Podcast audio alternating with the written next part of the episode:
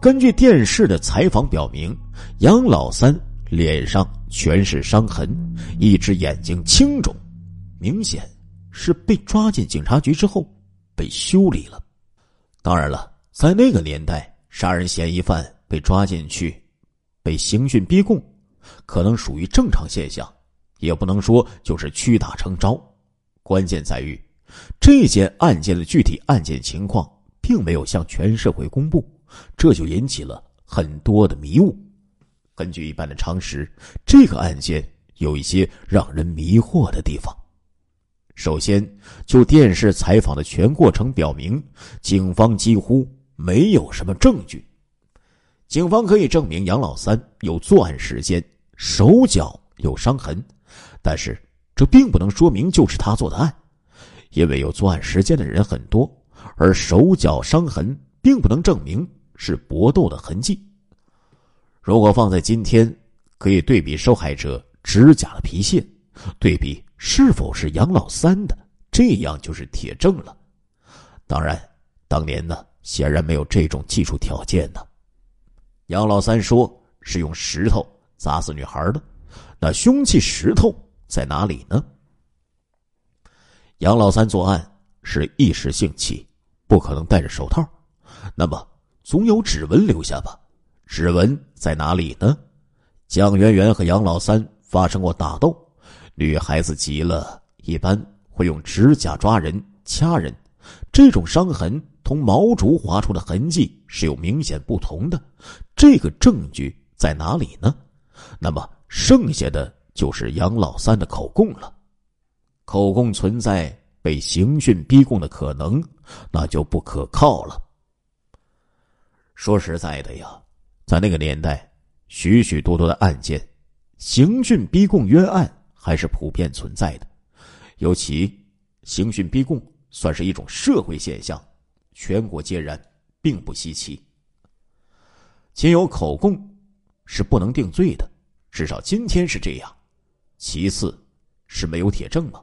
不是，其实是存在铁证的。既然是强奸杀人案件。那么显然有一个铁证，就是受害者蒋圆圆身上的 DNA 的证据。当时是一九九八年，并不是一九九零年。此时国内 DNA 的鉴定技术早就已经起步。一九九三年，北京、上海这类大城市就具备了检测技术。官方资料显示，从一九九八年到二零零四年年底，北京市公安局刑侦部门已经利用 DNA 技术。鉴定侦破了三百件悬疑案件，这件案件不是什么小案子，地点是四川著名旅游景点，受害者是两名北京女大学生，影响极为恶劣。按照常理来说，四川警方应该进行 DNA 的检测，蒋圆圆身上提取到的精液，只要和杨老三的 DNA 对比一下，自然。就是铁案。奇怪的是，在这个案件的整个采访之中，并没有提到 DNA 检测的结果。如果确实检测了，肯定会提及的。这是对警方最有利的证据吗？但是没有，那么可以推论，并没有做这个 DNA 检测。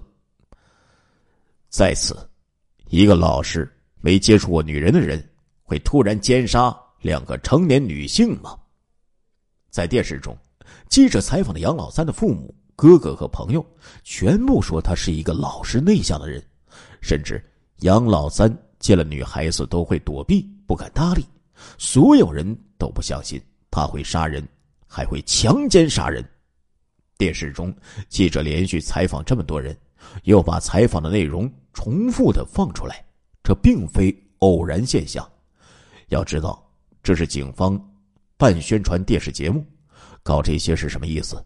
这显然是导演的暗示，似乎是想让观众明白什么道理。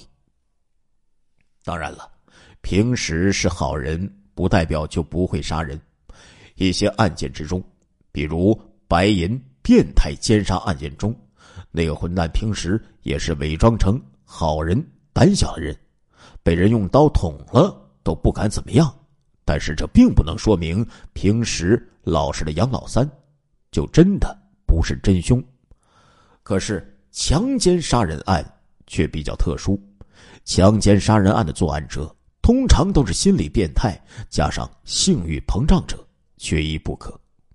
白银奸杀案之中，作者第一次作案时，也是结婚多年之后有极为变态的心理和性欲。其他的类似案件，凶手也多是同一个模式。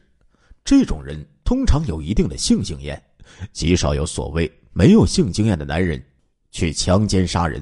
即便处男强奸杀人案件对象基本都不是成年女性，而是未成年少女，甚至是女童。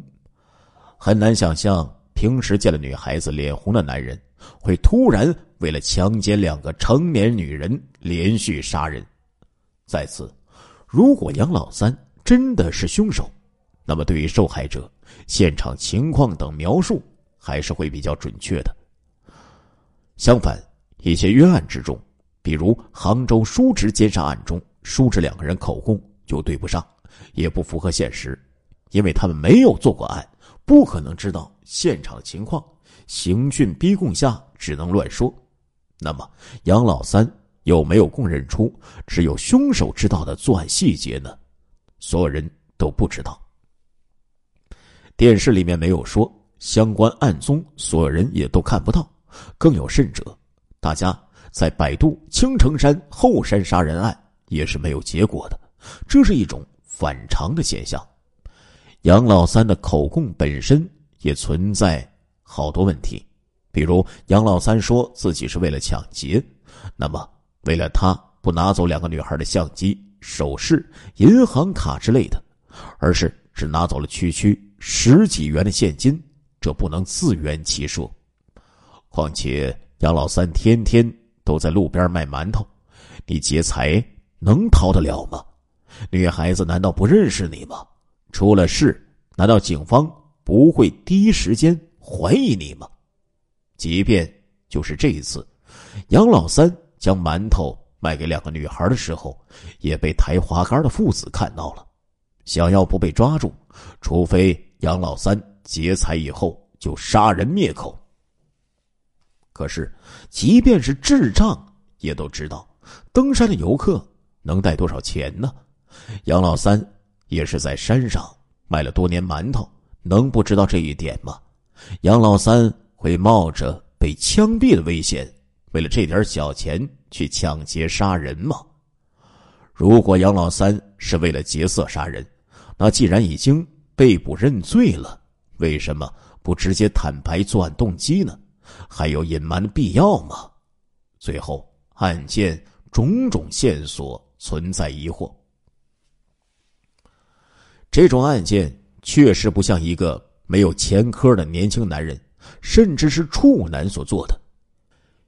一般来说，这种案件比较像有过前科，至少是劣迹、心理素质较好的中年男人所为。他的作案目的很明确，就是为了劫色、劫财，只是顺带的。这似乎是有一定性经验的男人所为。他可能在山路上发现了这两个单身女孩这个男人身体强壮，性欲旺盛，之前甚至还有过类似的作案经历。他认为一次对付两个女孩是小意思，动了强奸杀人念头。这个男人很可能就是山民，也就是附近的人，所以他动手之前就下定决心杀人灭口。一旦有活口留下，警方就很容易通过受害者的描述捉住他。因为是附近的山民，对这里地形很是熟悉。他知道这里游客很少，完全可以从容下手。他突然袭击了两个女孩，仅仅用随手捡起的石头就将他们从容制服并杀死，并将其中一人强奸。他的作案手法老练，甚至不顾张小薇已经逃走，先对付蒋圆圆。他将蒋圆圆牢牢绑住以后。才去追捕张小薇，随后在两个女孩之中选择了一个强奸，将另一个人先残忍杀死，强奸之后又将受害者杀死灭口。要知道，整个过程至少需要二十分钟以上。这里既然距离景点不远，还是有可能会遇到人的。至少女孩的叫喊声可能会被人听到。这说明歹徒的心理素质很好，像是惯犯。一般初犯者怕是没有这种胆量和作案能力的。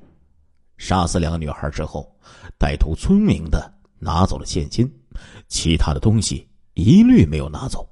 这变相的说明他的主要目的就是强奸，而不是抢劫。而且，这个罪犯有丰富的作案经验，知道拿走这些东西是比较容易暴露自己的，犯不上为了这些钱送命。以上这些似乎不是杨老三这种人能够搞定的。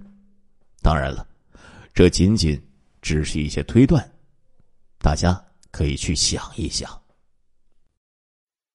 亲爱的听众朋友们，这一集的《中国大案纪实》播送完了，感谢您的收听，我们下一集再见。